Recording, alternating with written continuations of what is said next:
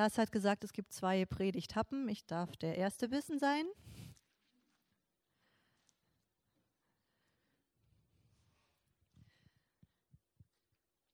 Von Puentes Malford, einem US-amerikanischen Journalisten und Erzieher des 19. Jahrhunderts, habe ich gelesen, es ist heilsam, sich mit farbigen Dingen zu umgeben.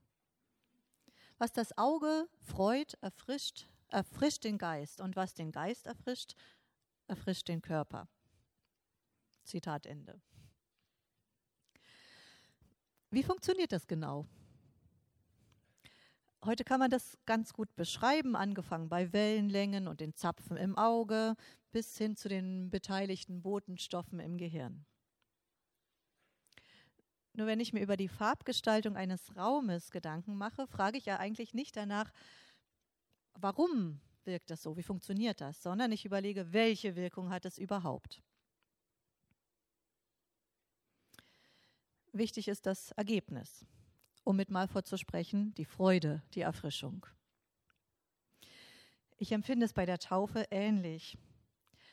Welche Bedeutung hat sie für uns, für euch, liebe Täuflinge? Welche Bedeutung hat sie persönlich? Dazu kann ich, glaube ich, mehr sagen als zu der Frage, wie funktioniert das eigentlich genau? Im Brief des Paulus an die Gemeinde in Rom lesen wir, Kapitel 6, die Verse 3 und 4, Ihr wisst doch, bei unserer Taufe wurden wir förmlich in Christus hineingetaucht. So wurden wir bei der Taufe in seinen Tod mit hineingenommen. Und weil wir bei der Taufe mit ihm gestorben sind, wurden wir auch mit ihm begraben. Aber Christus ist durch die Herrlichkeit des Vaters vom Tod auferweckt worden und genau so sollen wir jetzt ein neues Leben führen. Alles klar? Also wenn ich behaupte, ich verstünde das alles, dann würde ich lügen. Wie geht das? In Christus hineingetaucht werden. Was passiert da? Dass das Wasser selbst so eine Wirkung nicht hat, ist uns klar. Eine magische Formel, haben wir vorhin gesagt, gibt es nicht. Wie entsteht dieses neue Leben, das ihr nun führen sollt? In unserem Bibelabschnitt wird uns zumindest erstmal deutlich, das hat was mit Jesus Christus zu tun. Im Kapitel davor erfahren wir mehr darüber. Paulus beschreibt da, wie wir alle von Anfang an also sozusagen seit dem ersten Menschen, seit Adam, der Sünde und damit dem Tod ausgeliefert waren. Und dass Jesu Hingabe bis zum Tod am Kreuz uns Menschen rettete. In Römer 5, Vers 19 fasst Paulus zusammen, durch den Ungehorsam eines einzigen Menschen gerieten alle Menschen in die Gewalt der Sünde. Ebenso werden auch durch den Gehorsam eines Einzelnen, also durch Christus, alle Menschen vor Gott als gerecht gelten. Da haben wir diese schwerwiegenden Worte Gehorsam, Ungehorsam, Sünde, Gerechtigkeit. Das ist nicht so leicht zu verstehen und doch müssen wir es versuchen, um dem auf den Grund gehen zu können, was denn Taufe bedeutet. Gehorsam und Gerechtigkeit gehören zusammen. Das lasen wir. Was heißt das? Dass in Gehorsam das Wort hören steckt, ist eine Binsenweisheit. Also auf Gott hören, darum geht's. Ihm vertrauen, sich an sie hängen, sie suchen. Mit Gott leben, das bedeutet Gehorsam. Es geht also nicht zuerst darum, Gottes Forderungen zu erfüllen sondern darum zuzulassen, dass er dein ganzes Leben umgreift. Gottes Herrschaft über dich zuzulassen. So kommst du zu Recht. So hast du Teil an Gottes Eigenschaft der Gerechtigkeit. Und diese Gerechtigkeit fördert das Leben. Gehorsam heißt also, du hängst am Leben selbst. Und das Gegenteil wird hier ja auch beschrieben. Ungehorsam und Sünde gehören zusammen. Also sich nicht an Gott hängen, ihr nicht vertrauen, nicht auf ihn lauschen. Das meint Paulus mit dem Wort ungehorsam. Abstand zu Gott. Und das führt zur Sünde. Das führt dazu, dass wir im Wortsinn unser Ziel verfehlen. Was ist unser Ziel von Gott her? Schlicht das Leben. Sünde bedeutet, wir verfehlen das Leben. Stattdessen gehen wir in den Tod. Eine düstere Aussicht. Sogar düsterer als das, was wir uns manchmal vorstellen, wenn wir denken, Sünde heißt, sich falsch zu verhalten. Nein, Sünde ist nicht schlechtes Benehmen. Es ist auch nicht dasselbe wie Schuld. Es bedeutet, das Leben zu verlieren, weil wir uns nicht an das Leben hängen, das Gott ist. Das klingt dramatisch, ist es auch. Und es wirkt sich aus auf das Leben, wie wir es jetzt und hier führen. Manchmal durch unsere Schuld, ja. Aber nicht nur. Sünde ist nicht einfach nur Schuld, sondern Zielverfehlung. Wenn das so ist, wenn das Zielverfehlung heißt, dann finden wir Sünde auch an Stellen, wo wir vielleicht gar nicht mit ihr rechnen. Ich nenne drei kurze Beispiele. Eine Krankheit, an der du völlig schuldlos leidest, kann zur Sünde werden. Sie kann dazu führen, dass du aus Verzweiflung vielleicht den Kontakt zu Gott verlierst, den Kontakt zum Leben. Im Gegensatz dazu bedeutet Gerechtigkeit, die Krankheit mit Gott gemeinsam durchzustehen. Das schließt die Hoffnung auf Heilung ein, ebenso wie den Frieden trotz Schmerzen oder die Gewissheit, dass auch das Sterben nicht das Letzte ist, was dir passiert. Zweites Beispiel, Sünde kann sein, dass dich deine Lebensumstände hart gemacht haben. Auch das ist nicht deine Schuld. Es ist nicht deine Schuld, wenn dich jemand misshandelt hat, deine Bedürfnisse übersehen oder dir sein pessimistisches Lebensgefühl beigebracht hat. Aber die Härte, mit der du dadurch verständlicherweise der Umwelt begegnest, das ist Sünde, diese Härte. Sie führt nämlich nicht zum Überleben, sondern zur Zerstörung, zum Tod. Das erkennst du, wenn du auf der anderen Seite Gott hörst. Gott, der lieber selbst ans Kreuz geht, als zurückzuschlagen, der nicht hart ist, der sich abhängig macht und verletzlich. Gott, der Gerechte, Gott, das Leben.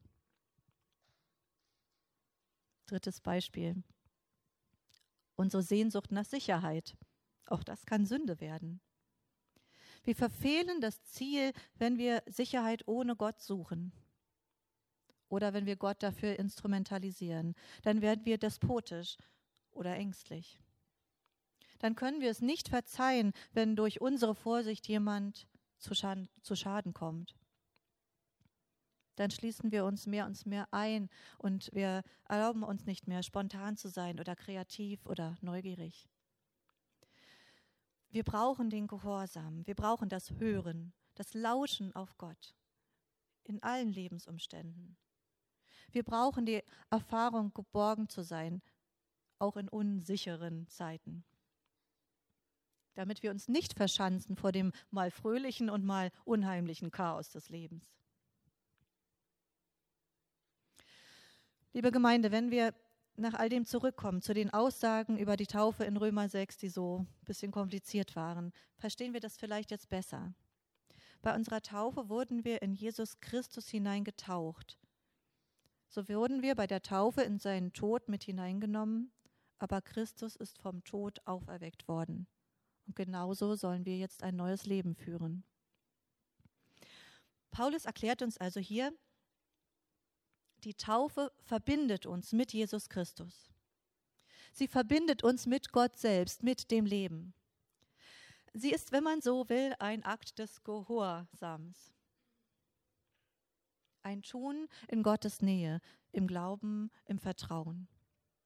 Ein Tun, das Gott selbst herbeigeführt hat, indem er uns zuerst in Jesus begegnete.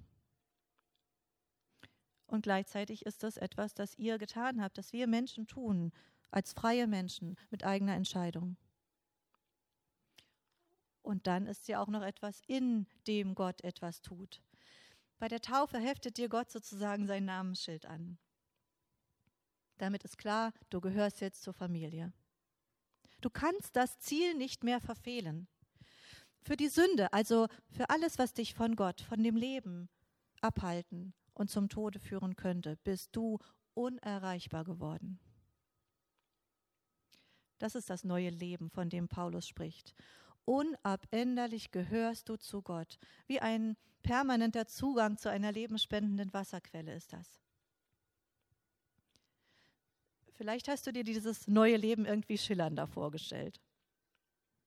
Tatsächlich sieht es manchmal gar nicht so viel anders aus als vorher.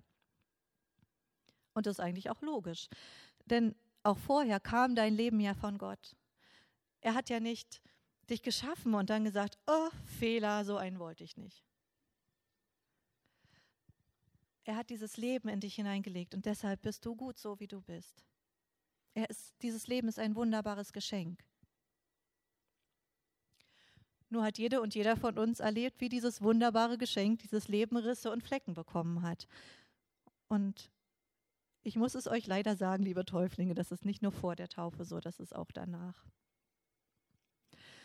Wo immer wir Gott fern sind, vielleicht durch Krankheit oder Härte, Sicherheitsbedürfnis oder ja auch durch Schuld oder was auch immer. Also wo immer die Sünde sich einschleicht, da kann sie dir das Leben schon schwer machen. Aber sie kann es dir nicht mehr nehmen. Nie wieder. Endgültig nicht. Das versichert dir die Taufe.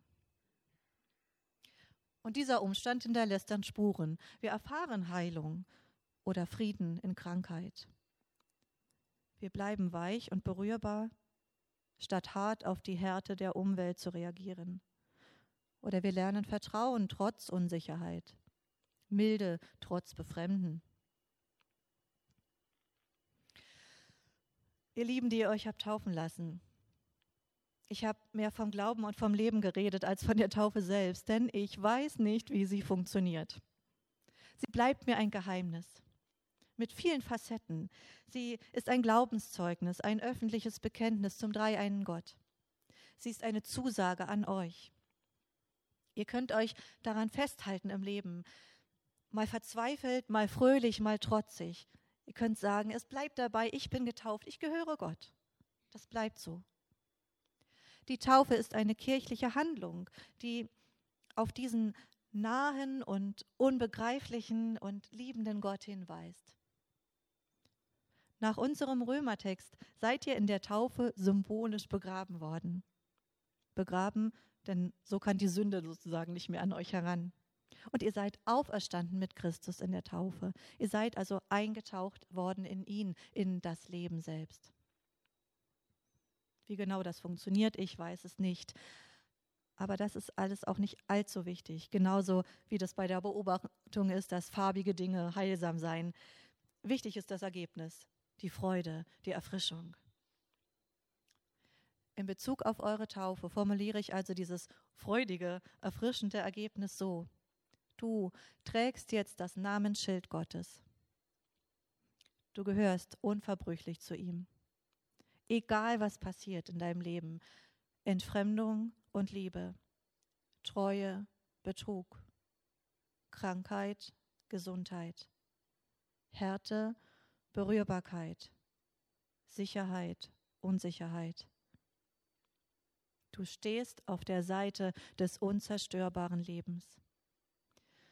Mit dieser Gewissheit im Gepäck kannst du tun, was der sogenannte Kämmerer aus Äthiopien nach seiner spontanen Taufe tat und er zog seine Straße fröhlich. Amen.